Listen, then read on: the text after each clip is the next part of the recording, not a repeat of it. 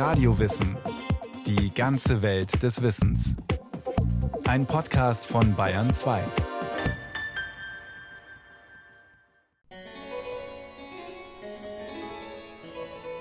Guten Morgen, mein Herr. Wie befinden Sie sich? Wenn Sie wollen, können Sie so lange noch Platz nehmen. Dieselben haben geruht, auf meine Frage gnädigst zu respondieren. Könnte ich bitte einen Kaffee haben? Wenn gnädiger Herr belieben, mir zu folgen. Diese Formulierungen stammen ganz offensichtlich aus verschiedenen geschichtlichen Epochen, haben aber dennoch eine Gemeinsamkeit. Sie sind der jeweils perfekte Ausdruck von höflichem Verhalten. Die Alten kannten das Ding nicht, was wir Höflichkeit nennen. Schreibt der deutsche Dichter und Philosoph Johann Gottfried Herder 1793 in den Briefen zur Beförderung der Humanität. Ganz richtig ist das nicht, denn die Wurzeln der Höflichkeit reichen bis in die Antike zu Aristoteles und Cicero zurück, bei denen Anstand und Tugend ein Teil der Ethik waren. Aber erst am spätmittelalterlichen monarchischen Hof entstanden dann jene höfischen Umgangsformen, von denen sich das Wort Höflichkeit sowohl in der deutschen als auch in der französischen und englischen Sprache ableitet.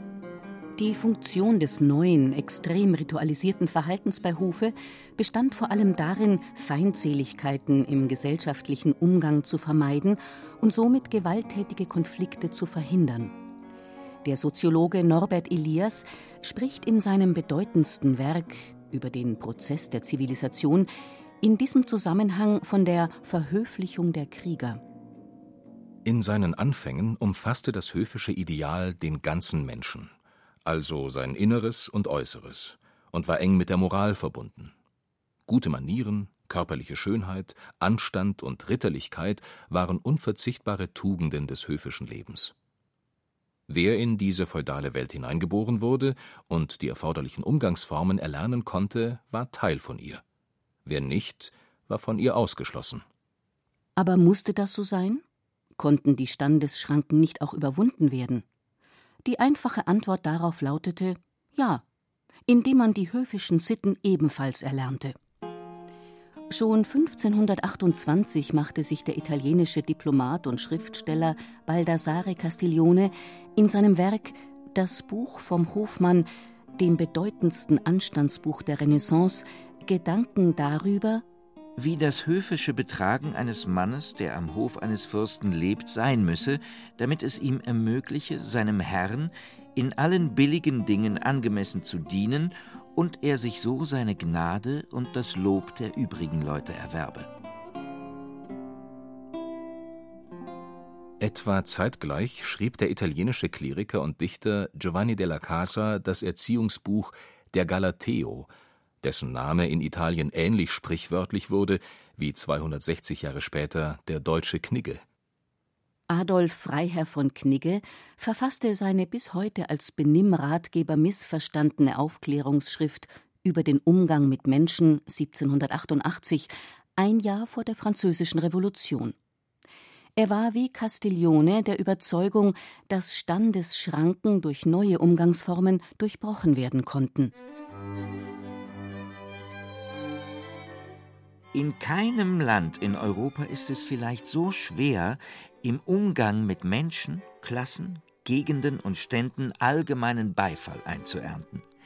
In jedem dieser Zirkel wie zu Hause zu sein, ohne Zwang, ohne Falschheit, ohne sich verdächtig zu machen und ohne selbst dabei zu leiden, auf den Fürsten wie auf den Edelmann und Bürger, auf den Kaufmann wie auf den Geistlichen nach Gefallen zu wirken, als in unserem deutschen Vaterlande. Über zwei Jahrhunderte sind seitdem vergangen. Und das höfische Zeremoniell spielt, zumindest in Deutschland, schon lange keine Rolle mehr. Die Höflichkeit aber ist uns als Thema von wichtiger gesellschaftlicher Bedeutung geblieben und wird bis heute oft kontrovers diskutiert. Die einen sehen in ihr eine inhaltslose Form der Etikette, ein Schmiermittel der Gesellschaft, eine Maske, ein bloßes Mittel zum Zweck. Die anderen dagegen halten die Höflichkeit für ein wertvolles Kommunikationsmittel, das den menschlichen Umgang angenehmer und friedlicher macht und fordern deshalb zum Beispiel eine Netiquette im Internet oder Schulungen für eine höfliche Unternehmenskultur. Doch was verstehen wir heute eigentlich unter Höflichkeit? Der Publizist Rainer Erlinger, der sich in seiner Kolumne Die Gewissensfrage im Magazin der Süddeutschen Zeitung jede Woche Gedanken über ethische Fragen der Leser macht, hat auch ein Buch über die Höflichkeit vom Wert einer wertlosen Tugend geschrieben. Seine Definition lautet kurz und bündig Höflichkeit ist für mich ein Verhalten, in dem sich der Respekt, die Achtung vor dem Gegenüber ausdrückt. Höflichkeit kann sich durch die Sprache, aber auch in nichtsprachlichen Verhaltensweisen ausdrücken. In jedem Fall braucht sie ein Gegenüber, auf das sich die Achtung richten kann. Damit unterscheidet sie sich grundlegend von einem Begriff, der für viele sehr eng mit der Höflichkeit verbunden ist, der Etikette, also ich glaube, man muss, wenn man mit der Höflichkeit umgehen will, sie relativ klar und deutlich von der Etikette abgrenzen. Die Höflichkeit ist ja das Verhalten, in dem der Respekt, die Achtung für das Gegenüber zum Ausdruck kommt, während die Etikette primär bedeutet, dass man sich an Regeln, die meistens traditionell überbracht wurden, einer Tradition entsprechend hält. Und das hat eine ganz starke Auswirkung darauf, wofür das jeweils dient. Die Höflichkeit ist ganz klar auf das Gegenüber gerichtet, weil dem soll ja die Achtung gezeigt werden, während die Etikette bedeutet, derjenige, der sich an sie hält, steht besser da. Er kann zeigen, dass er die Etikette beherrscht, dass er die Regeln der Gesellschaft, die Konventionen beherrscht. Die Etikette dient also nicht dem Gegenüber, sondern demjenigen, der sie verwendet selbst. Will man sich ein einigermaßen scharfes Bild von der Höflichkeit machen, ist es sinnvoll, sie noch von einem weiteren Begriff, dem der Freundlichkeit, abzugrenzen. Ich glaube, man kann auch Höflichkeit und Freundlichkeit nicht gleichsetzen, auch wenn sie relativ nahe verwandt sind, und zwar aus zwei Gründen. Zum einen ist die Freundlichkeit daran gebunden, dass man freundlich sein will, sprich das Gegenüber mag, während die Höflichkeit ja gerade dann besonders wichtig und besonders wertvoll ist, wenn man das Gegenüber nicht mag, weil man dann immer noch den Respekt, die Achtung als Mensch ausdrücken kann und mit der Höflichkeit eine Möglichkeit hat, miteinander umzugehen. Und zum Zweiten ist die Freundlichkeit etwas, wo man dem anderen etwas zuwenden möchte. Meistens zum Beispiel eine Hilfe, ein Lächeln, etwas Angenehmes, was man demjenigen oder derjenigen geben möchte, während die Höflichkeit sich darauf beschränkt, dass man die Achtung ausdrückt. Die ist also, wenn man so will, eine neutralere Möglichkeit, miteinander umzugehen. Neben Etikette und Freundlichkeit gibt es noch eine dritte menschliche Verhaltensweise, die mit der Höflichkeit oft gleichgesetzt wird, das Taktgefühl. Beide, Höflichkeit und Taktgefühl, achten das Gegenüber, doch sie unterscheiden sich in ihrem jeweiligen Ausdruckscharakter. Indem man zum Beispiel sagt, ach ja, ist gar nicht schlimm, dass Ihnen das jetzt runtergefallen ist bei Tisch, das kann jedem passieren, das wäre tatsächlich ein höfliches Verhalten. Das taktvolle Verhalten wäre aber eher, indem man, wenn so etwas Unangenehmes passiert, dass zum Beispiel jetzt gerade etwas vom Teller runterfällt, zufällig gerade in die andere Richtung geschaut hat und gar nicht hingesehen hat. Insofern ist Takt eher etwas Schweigendes, während die Höflichkeit eher etwas Kommunikatives ist. Für viele ist das Aufhalten einer Tür der Inbegriff von höflichem Verhalten. Aber ist das wirklich so? Auch hier lohnt es sich, etwas genauer hinzusehen. Wenn jemand seinem Vorgesetzten die Tür aufhält, dann kann es dafür verschiedene Gründe geben. Es könnte aus Respekt und Achtung vor dem Gegenüber geschehen und wäre damit ein rücksichtsvolles, höfliches Verhalten. Es könnte aber auch aus reiner Unterwürfigkeit heraus erfolgen. Oder auch aus Berechnung. Ich halte die Tür auf, mache mich damit beliebt und erhoffe mir so berufliche Vorteile. Erst wenn man für jeden, gleichgültig ob Kollege, Untergebener oder völlig Fremder, die Tür aufhält, kann man wirklich sicher von einer reinen Höflichkeit ausgehen. Höflichkeit und berufliche Karriere stehen ganz allgemein in einer mehrdeutigen, oft widersprüchlichen Beziehung. Einerseits gibt es die weit verbreitete Ansicht, dass höfliche Menschen bessere Chancen im Beruf haben und schneller befördert werden. Das höfliche Verhalten wäre dann allerdings in erster Linie ein Mittel zum Zweck. Diese kalkulierte Form der Höflichkeit beschrieb schon Mitte des 19. Jahrhunderts der deutsche Philosoph Arthur Schopenhauer. Wie das Wachs, von Natur hart und spröde, durch ein wenig Wärme so geschmeidig wird, dass es jede beliebige Gestalt annimmt, so kann man selbst störrische und feindselige Menschen durch etwas Höflichkeit und Freundlichkeit biegsam und gefällig machen. Sonach ist die Höflichkeit dem Menschen, was die Wärme dem Wachs.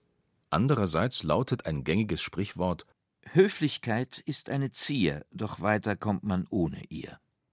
In diesem Fall wäre die Höflichkeit lediglich eine nette Verpackung, die man besser abstreifen sollte, wenn man beruflich durchstarten will. Das würde aber bedeuten, dass die Höflichkeit mit jedem Schritt auf der Karriereleiter abnähme. Es fällt in vielen Fällen schwer, die reine Höflichkeit von der zielgerichteten Höflichkeit, das höfliche Verhalten von der bloßen Maske zu unterscheiden. Deshalb verwundert es nicht, dass der Verdacht auf Verstellung und Heuchelei zu den gängigen Argumenten gegen die Höflichkeit gehört. Er gipfelt in Goethes berühmten Satz Im Deutschen lügt man, wenn man höflich ist.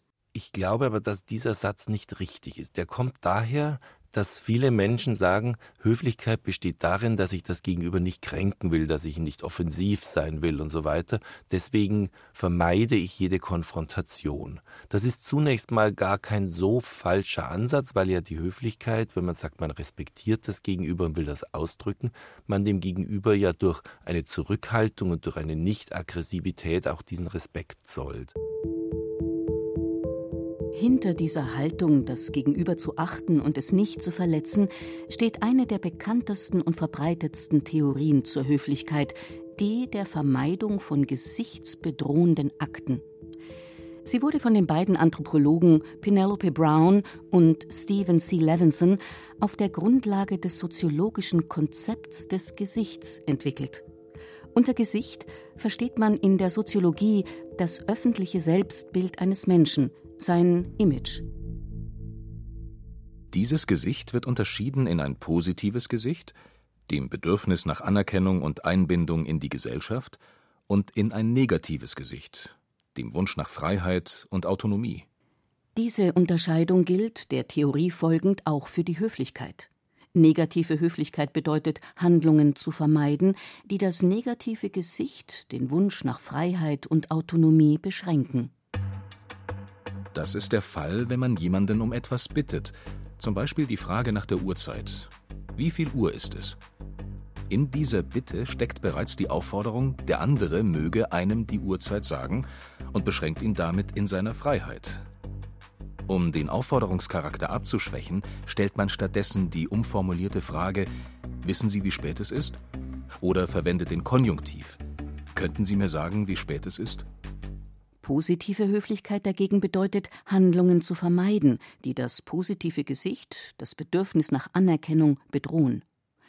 Ein klassisches Beispiel dazu jemand kommt frisch vom Friseur, hat eine misslungene Frisur und stellt die Frage Wie findest du meinen neuen Haarschnitt?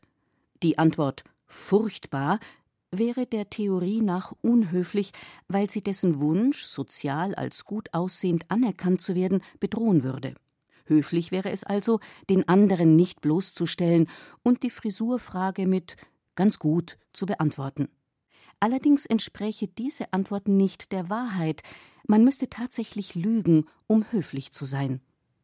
Doch sagt man die Unwahrheit wirklich nur, um den anderen zu schützen, oder kann da auch ein anderes Motiv mit im Spiel sein? Rainer Erlinger. Wenn man es aber weiterdenkt, dann kommt man dahin, dass oft die Höflichkeit, die lügt, gar nicht so sehr sich darum dreht, dass man dem Gegenüber damit etwas Gutes tun will, dass man dem Gegenüber seine Achtung zeigt, sondern dass es sehr häufig darum geht, dass man selbst den Konflikt vermeiden will. Häufig dient die Lüge nicht so sehr dem Gegenüber, dass man höflich denjenigen gegenüber ist, sondern dass man selbst nicht als der Überbringer der schlechten Nachricht dastehen will und damit sein eigenes Gesicht, seine eigene soziale Anerkennung verliert die Idee, das Gesicht des Gegenübers zu wahren, kann in vielen Zusammenhängen Orientierung bieten. Gerade bei Auseinandersetzungen hilft sie, notwendige Kritik sachlich zu formulieren. Aber manchmal stößt sie eben auch an ihre Grenzen. Dann nämlich, wenn die Achtung vor dem Mitmenschen es notwendig macht, ihn nicht zu täuschen, er oder sie ein Anrecht auf die Wahrheit hat.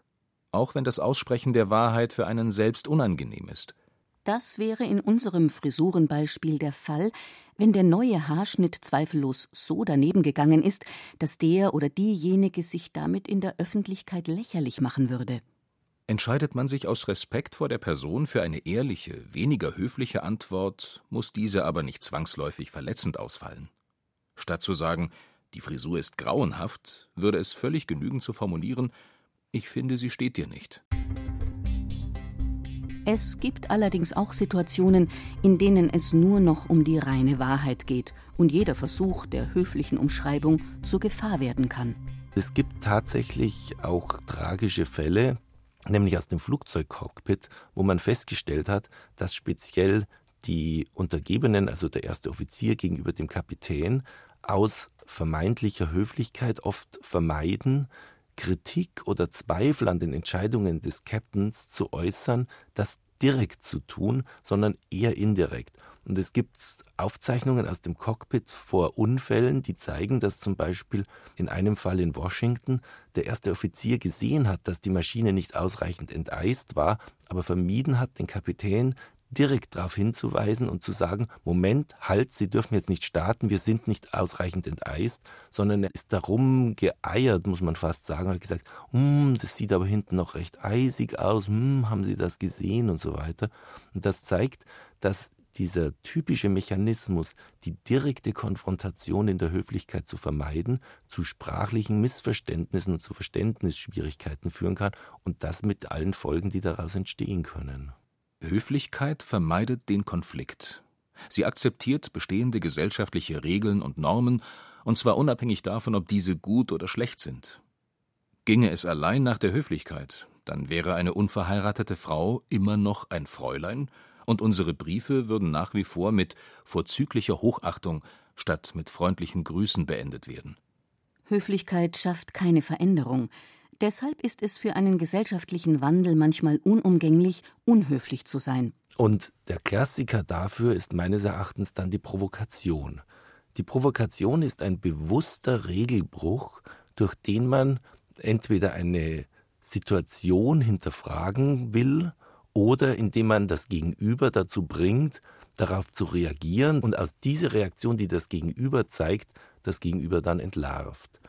Und deswegen kann es notwendig sein, an manchen Stellen im Endeffekt unhöflich zu sein, nämlich zu provozieren, um bestehende Strukturen, die überkommen sind, die vielleicht auch den gesellschaftlichen Fortschritt verhindern, dann zu hinterfragen und gegebenenfalls dann zu verändern. Gesellschaftlicher Fortschritt, Globalisierung. Die Welt rückt immer weiter zusammen und mit ihr auch die Menschen aus den verschiedenen Kulturkreisen. Schon innerhalb von Europa gehen die Vorstellungen darüber, was höfliches Verhalten ist, auseinander. Wer zum Beispiel in Großbritannien unterwegs ist, sollte sich beim Händeschütteln zurückhalten, denn die Briten schätzen Distanz. Sie begrüßen sich nur beim ersten Kennenlernen oder, wenn sie sich lange nicht gesehen haben, per Händedruck. Sehr gängig ist ein freundliches How do you do, was aber nicht mit ausführlichen Schilderungen, sondern lediglich mit der entsprechenden Gegenfrage beantwortet werden sollte. Außerhalb Europas kann die einfache Frage nach dem richtigen Weg ungeahnte Folgen haben. Stellt man sie beispielsweise einem Chinesen, der die richtige Antwort nicht kennt, dann bringt man ihn damit in große Verlegenheit. Er wird lieber in irgendeine Richtung deuten, als seine Unwissenheit zuzugeben. Auch bei den chinesischen Tischsitten zeigen sich die kulturellen Unterschiede deutlich. Tischgeräusche wie Schmatzen oder Schlürfen sind kein Zeichen von Unhöflichkeit, sondern ein Ausdruck dafür, dass es schmeckt. Höflichkeit ist kulturell relativ. Das ließe sich noch an vielen weiteren Beispielen aufzeigen. Doch wichtiger ist es, hinter den jeweiligen Höflichkeitsausformungen ein übergeordnetes Prinzip zu erkennen. Was dahinter steht in allen den Kulturen, ist, dass eigentlich das, was man tut, ist ein Verhalten, in dem man sich dem anderen zuwendet, in dem man dem anderen seine Zuwendung zeigen möchte. Das ist in westlichen Kulturen ist das ein Verhalten, in dem man die Achtung zeigt. In asiatischen Kulturen ist das ein Verhalten, in dem speziell das Gesicht des Gegenübers gewahrt wird. In südlichen Kulturen ist es dann oft die Ehre. Und in diesen unterschiedlichen Schwerpunkten können sich dann manchmal Konflikte ergeben, aber was immer dahinter steht, ist die Idee, es soll dem Gegenüber positiv etwas zugewendet werden. Viele Verhaltensweisen, die als höflich gelten, haben noch einen anderen, ganz praktischen Hintergrund. Sie sollen die Übertragung von Krankheitskeimen verhindern. Dieser Zusammenhang von Höflichkeit und Hygiene ist bis heute im arabischen Raum besonders deutlich zu erkennen. Dort gilt die linke Hand als unrein, weil sie zur Toilettenhygiene eingesetzt wird. Essen, Hände schütteln oder Geschenke überreichen darf man nur mit rechts. Auch in der westlichen Kultur handeln wir, oft unbewusst, nach den Regeln der Hygiene, die seit Jahrhunderten unsere Gesundheit schützen. Wer einen Gast erwartet und die Wohnung putzt, das Bett frisch bezieht oder die Gläser poliert, verhält sich nicht nur höflich, sondern vermeidet damit auch die Übertragung von Krankheiten. Deshalb stehen wir immer wieder vor dem Konflikt, sollen wir uns höflich verhalten und einem Verschnupften gegenüber die Hand schütteln oder auf unhöflicher Distanz bleiben und uns vor der Ansteckungsgefahr schützen? Höflichkeit ist ein wichtiger Aspekt in unserer Beziehungsgestaltung. Sie ermöglicht uns, durch die Einhaltung bestimmter Regeln und Formen Verbindung zu unseren Mitmenschen aufzunehmen. Sicher, man kann sie zum eigenen Vorteil einsetzen und andere mit ihr täuschen. Man kann sie als Fassade benutzen und sich hinter ihr verstecken. In ihrer positiven Form jedoch ist die Höflichkeit ein echter Ausdruck der Achtung vor dem Gegenüber. Sie schafft Nähe und bewahrt doch gleichzeitig die nötige Distanz. Sie hilft uns dabei, respektvoller miteinander umzugehen und den anderen nicht unnötig zu verletzen. Höflichkeit macht das Leben insgesamt angenehmer. Oder, wie Arthur Schopenhauer es formulierte, Höflichkeit ist wie ein Luftkissen. Es mag wohl nichts drin sein, aber es mildert die Stöße des Lebens.